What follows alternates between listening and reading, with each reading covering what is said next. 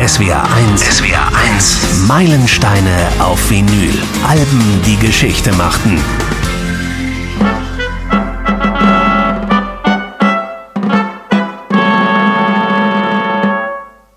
Habt ihr schon mal von den Wikingern gehört?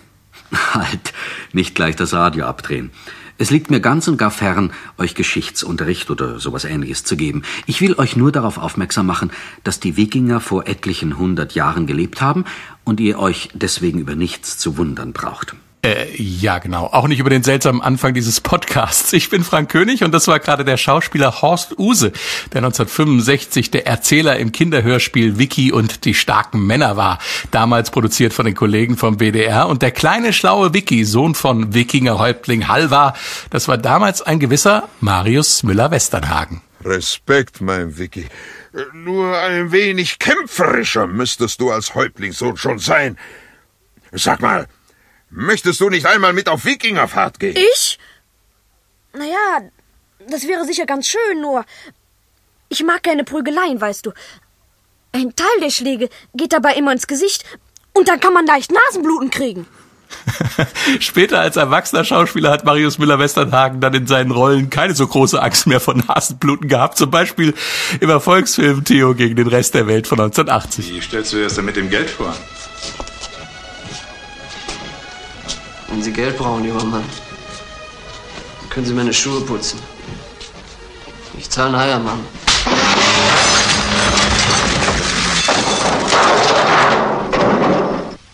Das Schönste im Leben ist doch, dass es immer weitergeht. und diese Weisheit könnte dann auch wieder vom kleinen Vicky stammen. Marius Müller-Westernhagen, Schauspieler, Sänger und Songschreiber. Und so wie im Schauspiel aus dem ängstlichen Vicky der raubauzige Theo wird, so wird aus dem Sänger und Liedermacher ein provokanter Rocker. Ist natürlich alles ein bisschen verkürzt dargestellt, aber egal. Ich wollte Vicky und auch Theo unbedingt in diesem Podcast haben und musikalisch kam der große Durchbruch für Marius Müller-Westernhagen dann 1978 mit dem Album Mit Pfefferminz bin ich dein Prinz. Ein Rock Rockmeilenstein in deutscher Sprache und der klingt so. Ich möchte zurück auf die Straße, möchte wieder singen, nicht schön, sondern geil und laut. Denn Gold findet man bekanntlich im Dreck und Straßen sind aus Dreck gebaut. Nur Margarete, gib mir die Knete und gibst du mir nicht jetzt die Knete, ja Margarete, dann rate ich dir bitte. Liebling, lass uns tanzen hast du noch einen Pfefferminz, einen Pfefferminz. So, du gib mir den Kuss, mit Pfefferminz bin ich dein Prinz. Und darum bin ich froh, dass ich kein Dicker bin, denn dick sein ist eine Quälerei. Ja, ich bin froh, dass ich so ein dürrer Hering bin, denn dünn bedeutet frei zu sein. Neulich, 6 Uhr früh, betritt man mir die Tür ein. Spring aus dem Bett, da stürmt die Polizei rein. Johnny Walker, du hast mich nie enttäuscht. Johnny, du bist mein bester Freund. Mit 18, oh Margarete, mit Pfefferminz bin ich dein Prinz. Dicke, grüß mir die Genossen und Johnny W. waren das. Äh, aus der SWRs Musikredaktion begrüße ich Christian Fahr und Benjamin Brendebach. Hallo. Hallo. Benjamin, mit Pfefferminz bin ich dein Prinz ist für dich ein Meilenstein, weil? Weil es gezeigt hat, dass erfolgreiche deutsche Musik auch mal ziemlich blusig und ziemlich dreckig daherkommen kann. Und weil es uns davor gerettet hat, dass Marius Müller-Westernhagen ein Schlagersänger geworden ist. Christian, in was für einer Zeit ist dieses Album erschienen? Was war los 1978 in Deutschland, der Welt und in Rock und Pop? Also in Deutschland äh, war natürlich die RAF-Problematik, die permanenten Terroranschläge und was alles, was damit zusammenhing, Entführungen äh, angesagt. Das hat man gar nicht mehr aus dem Kopf und vom Bildschirm weggekriegt, würde ich mal sagen. Musikalisch war ein Umbruch angesagt. Die musikalische Tradition des Rock, die praktisch von den frühen 60ern sich immer weiterentwickelt hat, kam hier an ein vorläufiges Ende. Die Verwurzelung in Blues und, und auch in den Beatles-artigen Sachen war jetzt nicht mehr gegeben.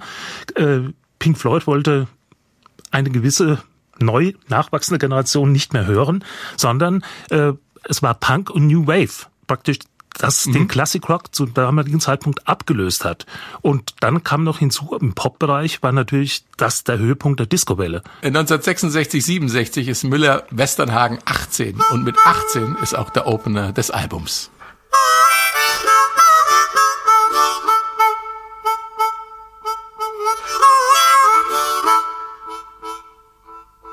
Ich hab ein Luxusauto. Und ich hab eine tolle Wohnung. Nur was mir fehlt. Ja, was mir fehlt. Das ist eine richtige. Tolle Wohnung, Luxusauto, aber was fehlt, ist eine richtige Trönung. Hier singt Marius von sich selbst und das macht den Opener so besonders. Wirklich etabliert in der Musikszene war er erst nach dem Erfolg dieses Albums, aber vom Liedermacher-Image oder gar vom Schlager distanziert er sich gleich im Refrain. Ja, ja, ich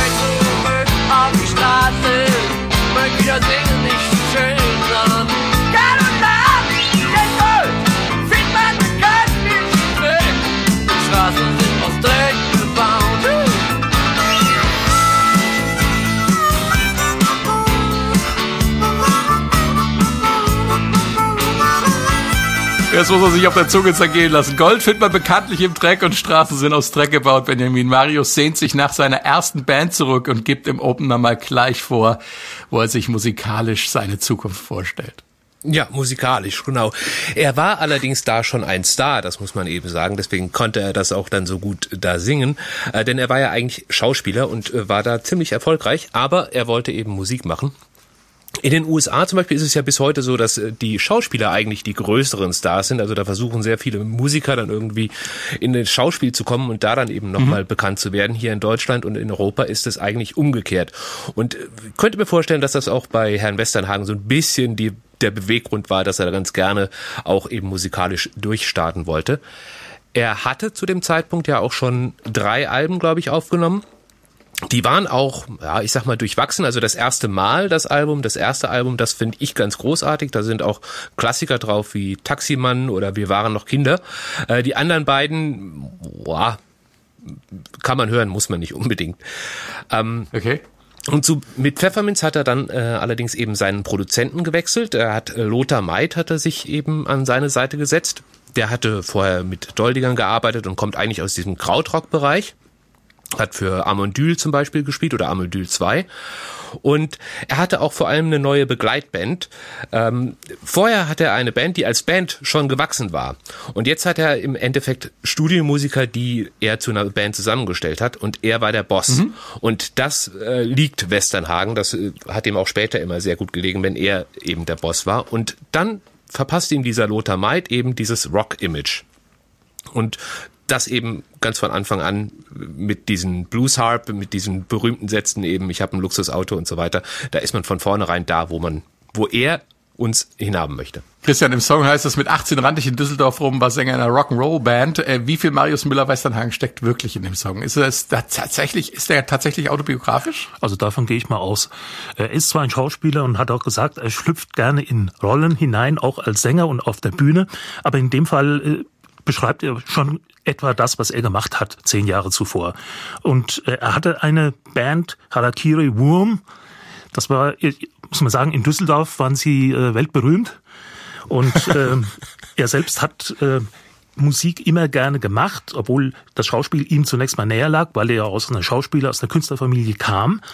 Und mhm. ähm, er hat sogar mal eine klassische Gesangsausbildung angefangen zumindest. Und ich glaube, das kommt ihm bis heute zugute, weil nämlich äh, die Stimme dann nicht beim Laut beim Lauterwerden äh, nicht so strapaziert wird, beziehungsweise weil man weiß, wie man damit umzugehen hat. Der berühmte Klutturalgesang, der die Stimme so sich überschlagen und kratzen lässt. Wenn ein Normalsterblicher das tut, hat er ungefähr nach einer Stunde spätestens Schreiknötchen und gar keine Stimme mehr. Und eine Sache ist definitiv auch noch autobiografisch. Er singt ja da äh, von dem sogenannten Hühnerhugo, zu, Hugo, zu dem sie dann immer äh, nach den Gigs gegangen sind und ihre Gagen dann dort verfressen haben, wie er das so schön singt.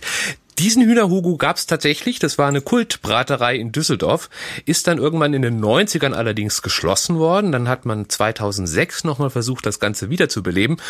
Mittlerweile, der Lauf der Dinge, ist da eine große bekannte ähm, Hühnchenbraterei drin. Da ist jetzt mittlerweile nichts mehr von Hühnerhugo zu sehen, aber damals gab es den. Und da konnte man wohl wunderbar eben seine Gage verfuttern. Es gibt nicht sehr viele Alben, die vom gleichen Musiker gleich zweimal aufgenommen wurden. Marius Müller-Westernhagen hat dieses Experiment, Experiment im wahrsten Sinne des Wortes gemacht. In Woodstock ist er in die Dreamland Studios gegangen und hat dort das komplette Pfefferminz-Album mit amerikanischen Musikern weitestgehend akustisch nochmal eingespielt. Nach über 40 Jahren. Das Pfefferminz-Experiment heißt es dann. Und ich finde es total faszinierend, wie eine solche Rückschau auf das Leben mit 18 dann klingt. Zurück auf die Straße,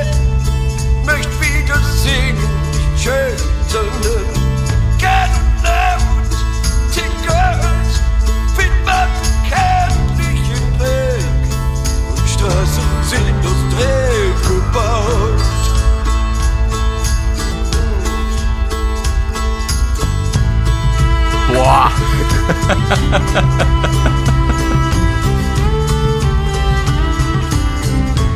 Also das klingt jetzt also so überhaupt nicht nach Düsseldorf. Es schiebt ja wirklich ohne Ende. Äh, großartig, gefällt mir wirklich sehr gut. Wie geht's euch? Also hier merkt man, äh, dass er Schauspieler ist, weil er eine völlig ja. andere Rollenanlage macht. Und er hat ja auch gesagt, er hat das Experiment so verstanden, auch ein bisschen, wie wenn man einen Shakespeare äh, neu inszeniert heutzutage. Jeder Regisseur mhm. wird das verändern oder wird das prägen. Und da hat er eben gesagt, warum das nicht mal mit einem Album machen? Das praktisch neu zu inszenieren. Mhm. Genauso klingt sehr, sehr nach amerikanischer Weite, nach Hitze und Staub. Klasse. Aber für und den ein bisschen sumpfig. Bisschen sumpfig auch. Nicht nur staubig, auch ein bisschen sumpfig. Swampy. ich, ich finde es schwierig für den geneigten Fan. Also man muss das, ich habe das, als das rausgekommen ist, musste ich das so drei bis viermal hören, dann konnte ich irgendwie so langsam damit was anfangen. Also wenn man die alten Sachen wirklich lieb gewonnen hat, so wie er die gesungen hat, dann das hier nochmal so zu hören, fand ich nicht ganz so einfach. Ich meine, die erste Band, sagen, die, die ist natürlich auch, und das hört man auch, äh, das ist im Prinzip Udo Lindenbergs Begleittruppe gewesen, die er, Aha. die also Pfefferminz eingespielt hat. Und beim hier die Nashville Cracks machen natürlich einen, einen anderen Zugang. Ich würde das mal als Amerikaner bezeichnen, diesen Stil, der hier ja. gepflegt wird. Es ist nicht richtig Blues, es ist nicht richtig Country, aber man hört sofort, dass das irgendwo aus irgendwelchen Südstaaten, aus irgendwelchen amerikanischen herkommt und da äh, irgendwie auch den, den Spirit aufnimmt. Und er ändert halt seine Stimme äh, in einem Maße, dass er praktisch äh, jemand völlig anderes ist. Ja. Es ist nicht mehr der Marius, äh, wie wir ihn kennen, sondern äh, er schlüpft in eine bestimmte Rolle und äh, wie ein Opernsänger, der einmal den Sarastro singt äh, und das nächste Mal äh, eine andere Rolle. Ja, und das zieht ja. er aber wenigstens auch durch, ne? Das muss man schon auch sagen. Das macht er, das macht er dann gut. Absolut. Ich muss sagen, ich bin durch das Album äh, erstmal wieder so, äh, habe ich meinen Frieden mit Marius Müller-Westernhagen geschlossen durch dieses äh, äh, Pfefferwitz-Experiment. Ich war da sehr weit weg, aber die Nummer, die hat mich zurückgeholt. Das finde ich wirklich richtig, also mir gefällt sehr gut. Zurück zum Ursprungsalbum mit Pfefferminz bin ich dein Prinz. Spannend finde ich, dass Marius Müller-Westernhagen in mit 18 von sich erzählt, in den meisten anderen Songs aber, Christian, du hast es angesprochen, in Rollen schlüpft. Äh, klar, er ist ja auch Schauspieler. Da erzählt er eben Geschichten von anderen. Willy Wucher ist ein Hehlerkönig. In O Margarete schlüpft Müller-Westernhagen in die Rolle des Zuhälters, bei Gieselher in die Rolle eines schwulen Mannes, bei Alles in den Wind und Johnny W in die eines Alkoholikers. Über dieses Spielen mit den verschiedenen Rollen müssen wir noch sprechen, aber in einem Song ist nochmal so ein ganz deutlicher autobiografischer Zug drin. Bei Dicke nämlich. Ich bin froh, dass ich kein Dicker bin, denn Din bedeutet frei zu sein. Puh, das war damals und bis bis heute eine höchst umstrittene Nummer. Ich bin froh, dass ich kein Dicker bin, denn Dicksein ist ne Quälerei. Ich bin froh, dass ich so ein dürrer Hering bin, denn dünn bedeutet frei zu sein. Mit Dicken macht man gerne Späße, Dicke haben Atemnot. Für Dicke gibt's nichts anzuziehen, Dicke sind zu dick zum Fliehen. Und was am Anfang noch so zart und böse und ironisch klingt, wird im weiteren Verlauf monströs. Dicke haben's auch schrecklich schwer mit Frauen, denn Dicke sind nicht angesagt. Drum müssen Dicke auch Karriere machen. Mit Kohle ist man auch als Dicker gefragt. Und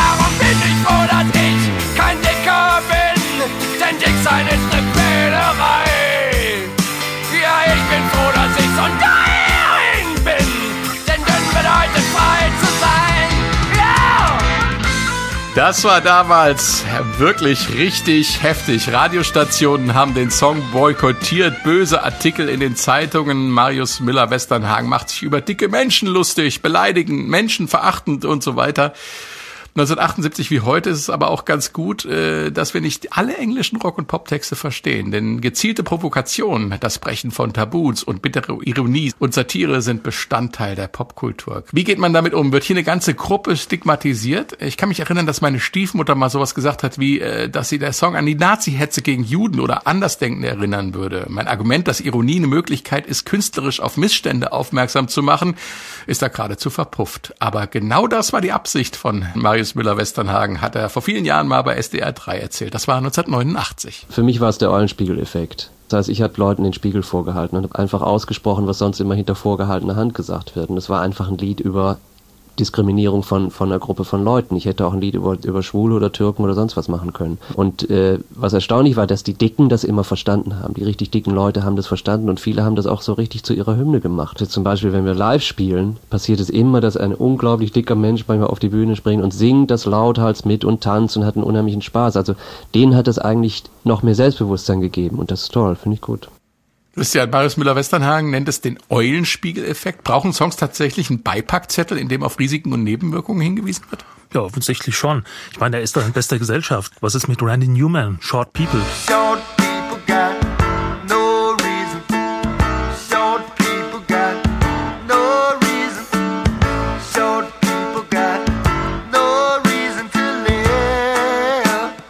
hat das ein Zirkus veranstaltet in den USA, wo sich ganze äh, betroffenen Verbände ähm, echauffiert haben und es war genauso ironisch gemeint. Also und, und, und sollte irgendetwas auch äh, wie Eulenspiegel äh, enttarnen, sagen wir mal, eine bestimmte Denk- und Verhaltensrichtung.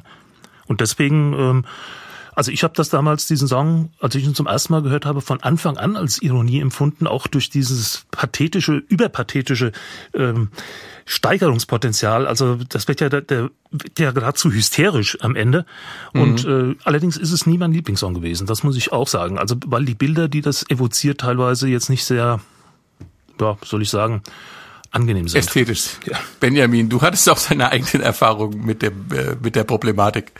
Ja, ich war nämlich sozusagen das Gegenteil davon. Ich wurde äh, als äh, Schüler immer so sehr gehänselt, weil ich äh, immer ein Spargeltanzer war. Also ich war dünn wie Bohnenstroh. Dürrer Hering halt. Dürrer Hering halt, eben. Und äh, ich kenne das noch, also dass zum Beispiel, wenn ich dann irgendwie bei meiner Tante zu Besuch war, dann heißt es, Kind, du musst mal was essen. Ähm, und ich habe mir gedacht, als ich diesen Song dann gehört habe, das war so ein bisschen wie die ironische Rache da dran. Also, weil ich habe das immer eben genau das Gegenteilige quasi gehört, aber eben auch mit mhm. einem so einem negativen Touch eigentlich, ja. Und von daher, mir war das schon klar, dass das von Anfang an ironisch ist und ich habe das ja auch nicht so gesehen, aber es war einfach ein bisschen, ja, dieses, wie er singt eben, dürrer Hering, das, das war der Schlüsselsatz in diesem Lied für mich und deswegen habe ich es extremst gemocht. Was ich aber zum Thema dieser Ironie tatsächlich schwierig finde, ist, dass sich ähm, häufig eben auch Menschen dahinter verstecken. Das okay. finde ich halt eben äh, sehr diskutabel. Also jetzt bei ihm halte ich das eben auch für ironisch. Und es gibt sicherlich Leute, die ihn damals äh, in ihrem vollen, vollen Körperumfang äh, in den Arm genommen haben und gesagt haben, ich verstehe das und äh, ich finde das eigentlich sogar auch ganz witzig. Aber ich frage mich dann immer, wer sind wir oder wer ist es, der jemandem sagt, der sich durch etwas angegriffen fühlt, ja. dass es nicht wehtut. Ja, das ist wie, wenn ich mir ein Bein gebrochen habe, dann kann mir doch auch keiner sagen, äh, ja, aber das tut ja nicht weh. Ich habe sogar Freunde, die haben sich ein Bein gebrochen und ähm, denen tat das auch nicht weh. Das ist ähm, ja. da muss man schon sehr, sehr vorsichtig sein und äh, es nicht als so eine Monstranz äh, die Ironie dann vor, vor sich hertragen, denn das wird dann gerne auch mal anders instrumentalisiert. Und da muss man eben wirklich aufpassen, finde ich. Ja, und das kommt bei der Diskussion um Political Correctness und Satire auch immer wieder raus. Wer entscheidet, was diskriminierend ist und was nicht?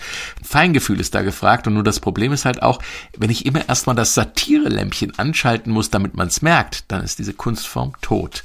Es ist ein schwieriges Thema, auch übrigens im Song mit Pfefferminz bin ich dein Prinz. Da heißt es, Liebling, lass uns tanzen, denn tanzen darf ein jeder Jud. Neger, die sind dunkel, im Dunkeln lässt sich's munkeln, an der Macht, das sind die Weißen, darauf reimt sich sch, sch, sch, sch. Man nehme ein paar rassistische, sexistische und antisemitische Klischees und fertig ist die Provokation. Und hinterher bekommen die Weißen auch noch eins drauf. Auch hier schlüpft Marius Müller-Westernhagen natürlich in eine Rolle, nämlich in die eines betrunkenen Prolls. In einem Film wäre so ein Typ nicht sympathisch in seiner Rolle des Ekels, aber man würde verstehen, dass es eben der Schauspieler ist, der diesen Typen nur darstellt innerhalb einer Geschichte. In dem Song wird schwieriger, vielleicht auch, weil ein Sänger ja auch auf der Platte nicht vorher sagt, ich bin jetzt mal der fiese rassistische Proll und nicht der Marius. Ich finde das auch extrem schwierig. Es, es ist natürlich, dass man heute auch, wenn man so aus Songs über Songs aus den 70ern oder auch äh, Filme äh, spricht, dass dann immer sehr gerne auf den Zeitgeist ja angespielt wird und gesagt, das war halt damals so. Ja, das kann ich sogar in gewisser Weise irgendwo noch nachvollziehen.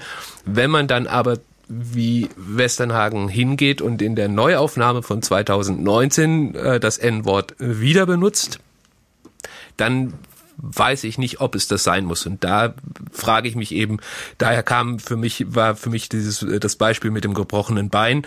Er sagt natürlich selber, er meint auch das immer noch ironisch, es ist immer noch eine Rolle, er äh, ist ähm, mit einer schwarzen Frau verheiratet gewesen. Ja, aber ähm, wenn eben dieses Wort ähm, Personen verletzt und ausgrenzt, dann warum nutze ich es dann?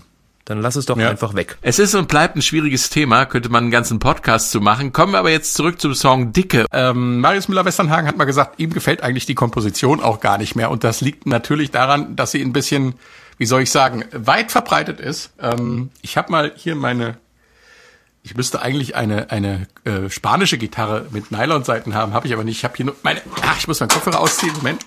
Ich habe hier eine akustische Western-Gitarre. So und wenn man jetzt ähm, die Akkorde A-Moll, G, F und E spielt, dann hat man eigentlich schon die Akkordfolge von Dicke. Und das geht die ganze Zeit so durch. Ne? Dicke haben dicke Beine, Dicke haben Doppelkinn.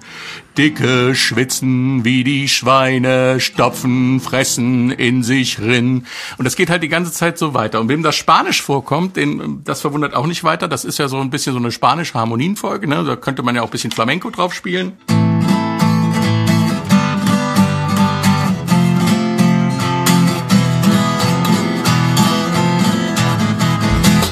Könnte man auch machen. Ähm, und deswegen finde ich es ganz wunderbar, dass diese Art der Komposition von ihm beim Pfefferminz-Experiment entsprechend ironisch nochmal umgesetzt wurde. Es ist Rumba und klingt sehr lateinamerikanisch, spanisch. Bitteschön. Und darum bin ich froh, dass ich kein Dicker bin, denn dick sein ist ne Quälerei. Ja, ich bin froh, dass ich so dürre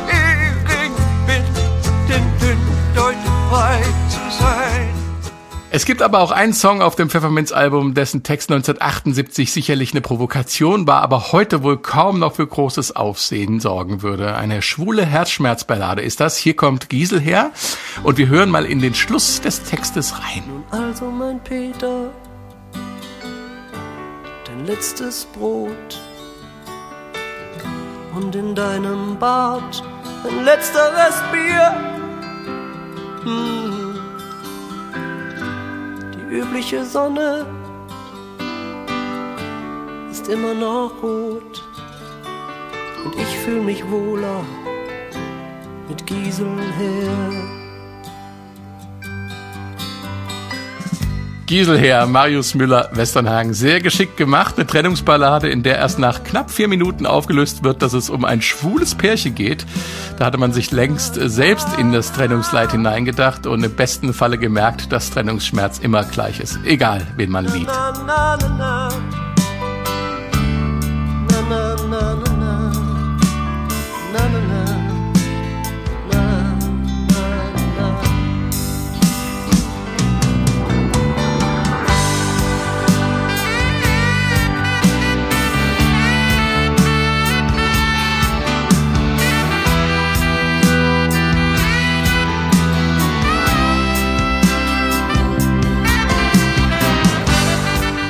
vergessen, damals galt noch der Paragraph 175, der homosexuelle Handlungen unter Strafe stellte.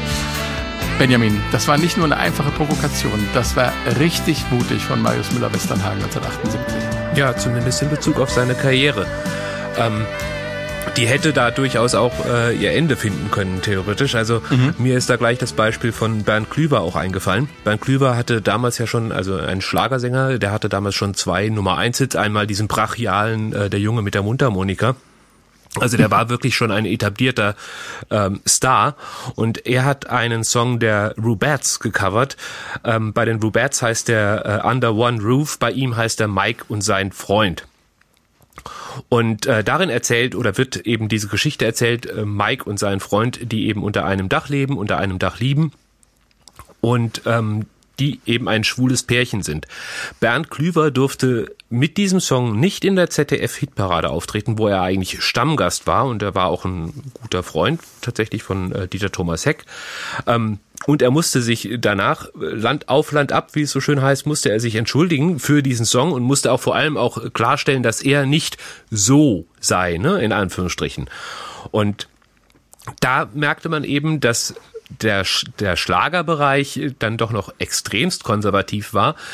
Für Westernhagen, dem hat man es wohl durchgehen lassen, weil er eben in dieses trotzige, rockige eben reingegangen ist und dadurch eben auch zum Beispiel nicht in der Hitparade auftreten wollen würde. Ja. aber da merkte man schon, das war eine Gratwanderung und da hat sich Westernhagen im Endeffekt schon ganz deutlich positioniert, ich werde nie Schlager machen, sondern ich werde immer Rockmusik machen. Konnte man da direkt ablesen. Lass uns mal reinhören. Hier kommt Mike und sein Freund. Mike und sein Freund teilten zu zweit unter dem Dach eine Liebe. Mike und sein Freund träumten davon, dass es noch lang so bliebe. Klingt erstmal schlagerhaft, ganz idyllisch, aber es bleibt nicht so. Die beiden werden beschimpft, Mikes Vater wendet Gewalt an und man ahnt fast den Schluss, das ist wirklich ein richtig dunkler Schlager. Dann kam die letzte Nacht, in der Mike nicht mehr schlief. Und gemeinsam mit seinem Freund schrieb er diesen Abschiedsbrief. Mama und Papa, verzeiht, weil mir doch keiner helfen kann.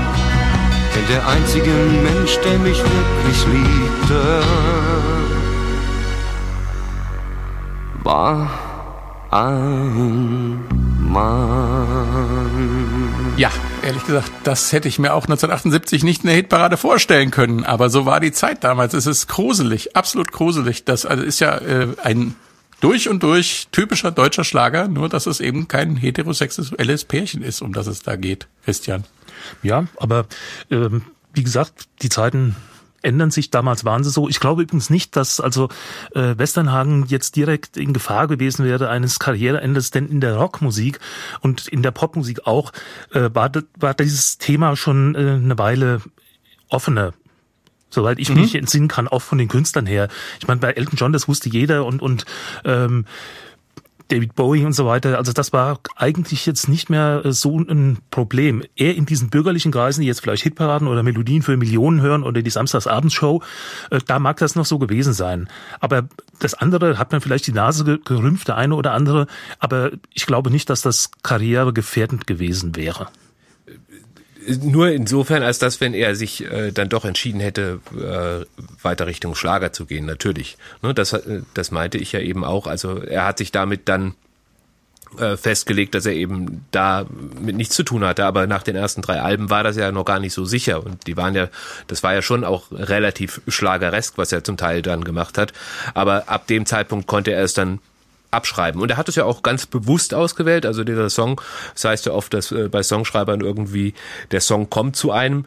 Ähm, hier war es ähnlich. Es ist allerdings eben, den äh, Text hat nicht er geschrieben. Das ist der einzige Titel auf dem Album den er nicht selber geschrieben hat, sondern es ist ein Gedicht, den er, äh, das er vertont hat von äh, Michael Schenkelberg, ähm, das, den er ganz bewusst ausgewählt hat, diesen Song dann zu spielen. Kommen wir zu einem weiteren heiklen Thema des Jahres 1978. Wir hatten es vorhin im Eingang schon, die Hochzeit des RAF-Terrors. Äh, trotz aller Terrorgefahr, die wir heute haben, die Nervosität der Behörden, die ständigen Straßenkontrollen, die Schleierverhandlungen, all das war damals sehr bedrückend. Und wie man damals in den 70ern auch als unbescholtener Bürger in den Verdacht der Terrorunterstützung kommen konnte, kann man nachlesen in der Erzählung Die verlorene Ehre der Katharina Blum von Heinrich Böll oder man kann es hören in Grüß mir die Genossen von Marius Müller-Western. Neulich, 6 Uhr früh, tritt man mir die Tür ein. Ich spring aus dem Bett, da stürmt die Polizei rein. Los, stellen sich an die Wand. Man hat sie erkannt. Ein Nachbar rief uns an, sie sind ein Sympathisant. Sag, das muss ein Irrtum sein. Ich bin doch bloß ein Bürger, doch die flügen mir die Wohnung um. Als wäre ich ein Bürger. Marius Müller-Westernhagen, grüß mir die Genossen, ziemlich viel Zeitgeist der dunklen Seite der 70er. Ich war zwölf, kann mich noch gut an die bedrückende Stimmung erinnern. Als Kinder haben wir immer Terroristenverhandlungen gespielt und im Detektivspiel eine Wohnung überwacht, von der sich später herausstellte, dass sie tatsächlich ein RAF-Unterschlupf war. Oh, gruselig. Als Kinder äh, war für uns das alles ein Spiel. Erwachsene, die sich kritisch mit der staatlichen Reaktion auf den Terrorismus auseinandergesetzt haben, die mussten befürchten, selbst in die Nähe von Terroristen gerückt zu werden. Das Wort Sympathisant klang überhaupt nicht sympathisch, Christian. Na, der Sympathisant war eben nicht der Aktivist, sondern das war der, der sich klammheimlich gefreut hat, möglicherweise, wenn da irgendwie wieder ein Anschlag stattfand oder ähm, der auch äh, möglicherweise logistische Unterstützung geleistet hat im einen oder anderen Fall. Das war halt noch äh, letzten Endes die unmittelbaren Nachwehen der 68er Zeit. Äh, die wenigsten haben sich radikalisiert, die, die das getan haben, die kennen wir. Mhm. Das war eben die RAF. Aber ähm, diese kritische Grundhaltung gegenüber Staat und seinen möglicherweise repressiven Organen, die war auch äh, trotzdem weit verbreitet und hat deswegen auch unter Umständen Sympathien für die eine oder andere Aktion geweckt, auch wenn man selbst nicht beteiligt war. Aber ich weiß noch, wie das damals äh, so so vonstatten ging. Äh, auf, auf der anderen Seite, wer jung und langhaarig war und BMW gefahren hat, der war eigentlich schon mal verdächtig. Warum? Weil nämlich die RAF schnelle Fluchtautos gefahren haben und lange Haare trugen. Mhm. Das heißt, äh, da wurde auch schon mal äh, überreagiert oder über äh, ermittelt, würde ich sagen. Und genau das ist das, was, was äh, Westernhagen hier meint. Wahrscheinlich hat er auch ich meine, es ist nicht autobiografisch, aber er hat auch diesem Typus entsprochen. Wie sieht jung, langhaarig, äh, könnte sein. Und jetzt kommt irgendeiner und sagt, ja, ähm, der gehört auch dazu oder ich habe das und das Verdächtige beobachtet. Und dann kommt die Polizei natürlich mit voller Breitseite. Im deutschen Herbst 1977, ja. also Schleierentführung, spätere Ermordung, die Landshutentführung, äh, das und die Selbstmorde in Stammheim, das waren schon aufwühlende Sachen. Das ja. Ja, auf jeden Fall. Die auch die Politik äh, gefordert haben. Also das war nicht einfach, damit umzugehen. Benjamin, du wolltest äh, noch was beitragen. Ja, ich wollte sagen, dass ich das Lied damals ganz anders verstanden habe. Ich habe das Album kennengelernt, äh, das war so in den Ende der 80er Jahre, 89 oder sowas. Da war das Album ja auch schon elf Jahre alt. Und ich auch etwa. Und ähm, als ich das Lied gehört habe, da kam mir überhaupt gar nicht die Geschichte mit der RAF in den Sinn. Ich habe mhm. immer noch, ich kenne auch immer noch die die Fahndungsplakate in den Poststellen und so weiter. Das wusste ich schon und ich wusste schon, was die RAF war, aber das kam mir überhaupt nicht in den Sinn, sondern ich war mir hundertprozentig sicher, dass er eigentlich die Stasi meinte. Dass es eigentlich eben äh, in der äh, um eine Geschichte in der DDR ging und die dann irgendwann morgens äh, an die Tür geklopft hat. Ähm. Das ist spannend. Und das war für mich ganz klar. Auch so hat für mich das äh, Lied Sinn ergeben. Also das ist ja die Botschaft ist im Endeffekt die gleiche. Und daran sieht man so, finde ich ganz gut, dass man das wunderbar bis heute äh, weitertragen kann. Die Botschaft ist die gleiche. Wer die Akteure sind, das verändert sich. Aber die Botschaft dieses Liedes ist die gleiche. Du kannst relativ schnell äh, aus äh, relativ nichtigen Gründen in eine Maschi Maschinerie reingeraten, ähm, wo du dich auch nicht mehr rausfinden kannst. Und als ich das dann gehört habe, war ich dann immer ganz froh, dass das hier vermeintlich in der Bundesrepublik äh, nicht so passieren kann. Mir war das, für mich war das hundertprozentig klar, dass das, das habe ich überhaupt gar nicht hinterfragt, als könnte das wo, über etwas anderes gehen als die, als die Stasi. Nur bei der Stasi, wenn du da aus dem Knast kamst, da hast du bestimmt nicht mitbekommen, grüß mir die Genossen. Das ist, ja, das ist wohl richtig. Das mag meine, meine geschichtliche Ungebildetheit, Un, Unbildung damals noch gewesen sein. Und am Schluss des Songs steht eine Mahnung, die auch in der aktuellen Diskussion um internationalen Terrorismus wieder an Bedeutung gewinnt. Wir tun nur unsere Pflicht, das Tor wird aufgeschlossen. Der Schließer sagt noch grinsend, grüß mir die Genossen. Eines wird mir klar, wenn irgendjemand schreit, Gesetze müssen her, dem hau ich auf die Flossen. Ja, eines ist mir sonnenklar, falls wir glauben sollten, Terror könnte man durch Terror bremsen, dann sind wir bald wieder so weit. Der letzte Satz bezieht sich natürlich auf den Naziterror und auf die äh, Allmacht des Staates über seine Bürger. Aber ich musste wirklich an der Stelle sofort nachdenken über diese Geschichte von den unschuldig in Guantanamo sitzenden Menschen. Man denke nur an den Fall Konrads und ähnliche Fälle, ähm, wo man sagen muss, da werden Leute eingesperrt und äh, erleben auch an, am eigenen Leib Terrorismus, für den sie äh, selber gar nicht verantwortlich sind. Also es ist offensichtlich ein Lied, das auch noch eine aktuelle Bedeutung hat. Wie seht ihr das? Ah ja, ich meine, äh, es gibt Staaten, da ist das an der Tagesordnung. Und die sind teilweise mit uns verbündet. Und nicht nur die USA. Also die, die will ich jetzt gar nicht meinen. Aber je weiter man nach Osten guckt, äh, wo Journalisten verschwinden, wo, wo Demonstranten verschwinden, man weiß nicht, ob sie noch leben überhaupt oder sie das heißt von vornherein, ihr kommt ja nicht mehr leben raus und so. Also ich meine, klar ja, ist das, das aktuell. Das, das, genau, und der Terrorismus-Vorwurf, ähm, der wird ja einfach mal so wahllos für alle unliebigen Personen benutzt, ne, in solchen autoritären Staaten. Jeder, der gegen mich ist, ist letzten Endes Terrorist. Ja. Und so lässt sich natürlich Willkür rechtfertigen. Ein Thema kommt auf mit Pfefferminz bin ich dein Prinz gleich zweimal vor. Der Alkoholismus nämlich. Zweimal schlüpft Marius Müller-Westernhagen in die Rolle eines Alkoholikers. Bei Alles in den Wind und bei Johnny W. Ein Song, der zum absoluten Marius Müller-Westernhagen Klassiker geworden ist. Johnny Walker, jetzt bist du wieder da. Johnny Walker, ich zahl dich gleich im Bar. Johnny Walker, du hast mich nie enttäuscht. Johnny, du bist mein bester Freund. Johnny W., ein Song über Alkoholismus, der Gassenhauer-Status erlangt hat, wie man bei den Live-Aufnahmen des Songs hören kann. Alle Nicht-Alkoholiker bitte den Saal verlassen jetzt.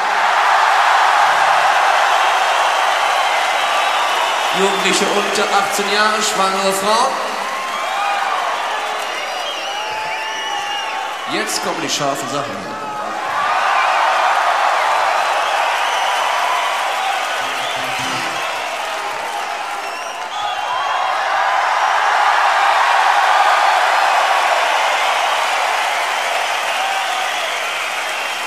Okay?